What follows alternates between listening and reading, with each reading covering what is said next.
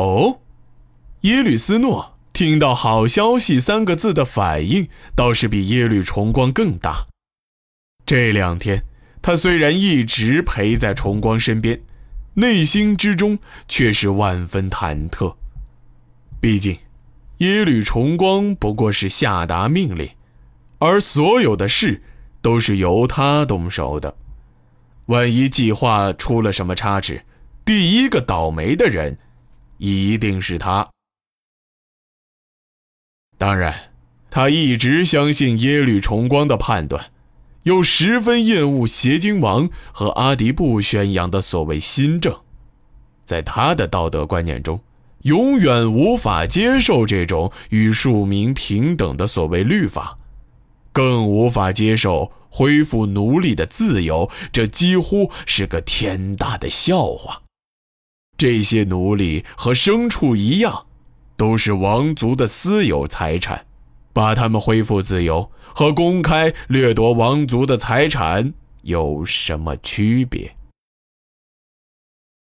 耶律氏永远都是邪经的统治者，拥有着至高无上的权力。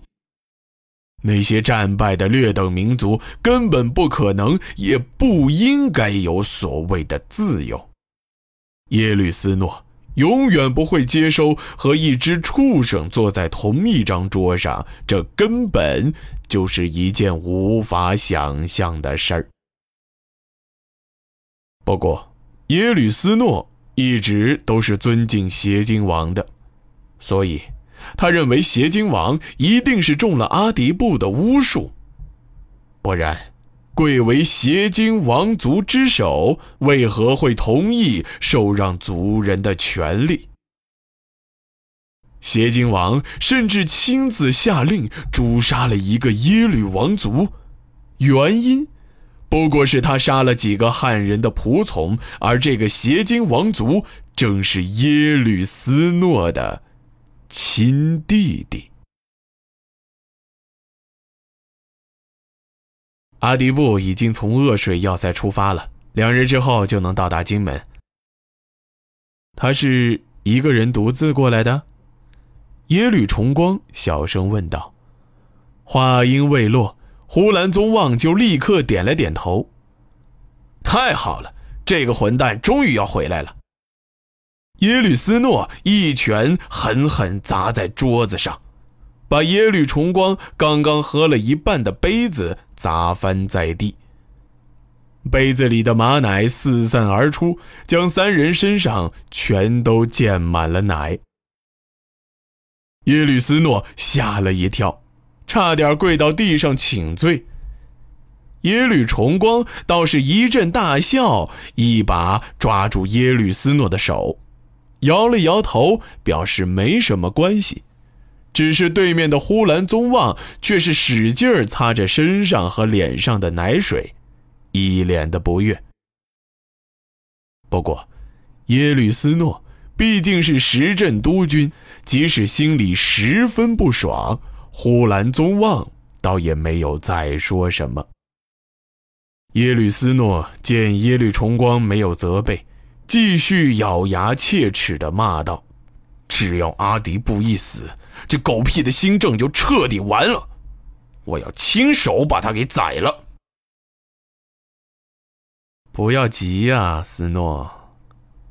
耶律重光的神色显得很平静，他压低声音说道：“阿迪布是必然要死的，只是他的手里现在还捏着全国的枢密大权，我们绝对不可以蛮干。”重光大人说的对，呼兰宗望一阵嗤笑，惹得耶律斯诺的脸色变得有点难看。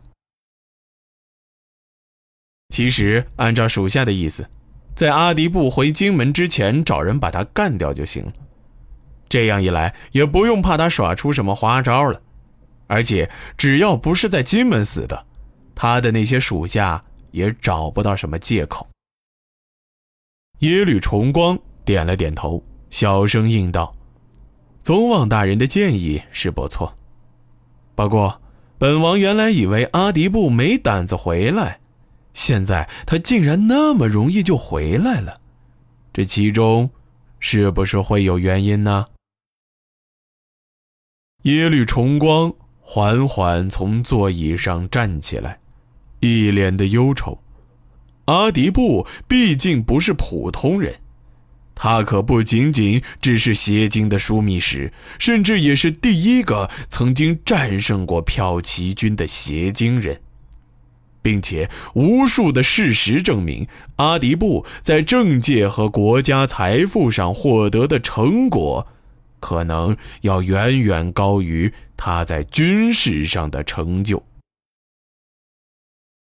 协金国的枢密使和大王院向来用的都是王族的人，像他这样一个外姓，甚至曾经连姓氏都没有的人，竟能做到这个位置。并且还以一己之力对抗整个邪金王族，这份勇气和能力，就足以令人钦佩。因此，耶律重光自然不敢大意。他觉得阿迪布敢独自一人回京，一定是做好了万全的准备。但是他究竟做了什么准备，就不得而知了。从下令软禁邪金王开始，耶律重光就已经将金门所有的权力机关，包括军队，牢牢控制在自己的手里。理论上，只要阿迪布离开恶水，就只是孤家寡人一个。不过，如果阿迪布没有糊涂的话，他一定已经察觉到了一些异常，当然也就能判断自己回京以后可能遇到的处境。耶律重光来回踱行了数圈，这才不紧不慢地说道：“还是不要先打草惊蛇吧，万一行刺失败。”让阿迪布逃回了恶水，一切就不好说了。既然他已经回来，等到了荆门再慢慢处置，也不算迟。这是一个折中的方法，耶律斯诺当然是表示赞同的。只是呼兰宗望对这个想法却似乎是有一些不满。大王。我认为不应该放阿迪布回金门呐。呼兰宗望微微将身子向前方倾斜，语气显得虔诚而又中肯，甚至还带着一些乞求的意味。我们现在虽然掌控了所有明面上的机关，但是大王也知道，金门之中还有一些地下活动的组织。这些人可都是直接服从阿迪布指挥的。要是耶律斯诺一脸的不屑，低声念道：“这事我早听大人说起，大王也早已吩咐大人去查。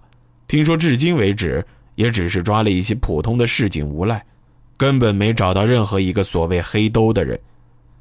这些事情，不会都是大人？”自己想象出来的吧。